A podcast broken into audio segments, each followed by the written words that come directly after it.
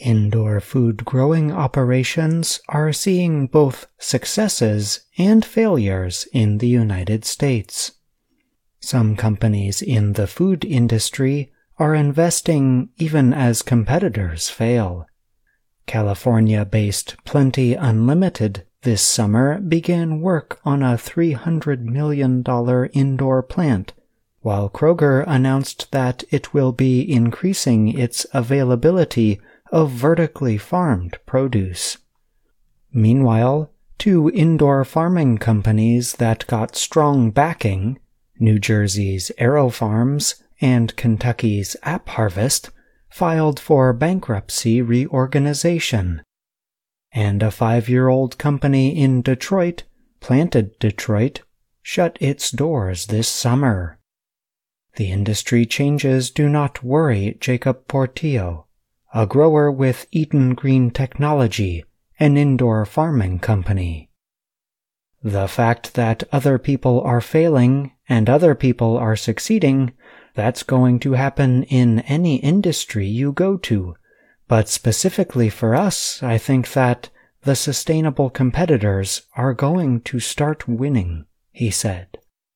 Indoor farming brings growing inside in what experts sometimes call controlled environment agriculture. There are different methods. One method called vertical farming involves stacking produce from floor to ceiling, often under artificial lights and with the plants growing in nutrient enriched water. Other growers are trying very large greenhouses, indoor beds of soil in big buildings, and using special robots for parts of the farming process.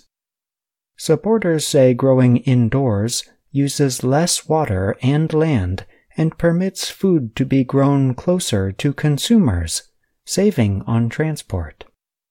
Indoor growing is also a way to protect crops from increasingly extreme weather caused by climate change. The companies often say their products are free of pesticides, although the foods are usually not marketed as organic.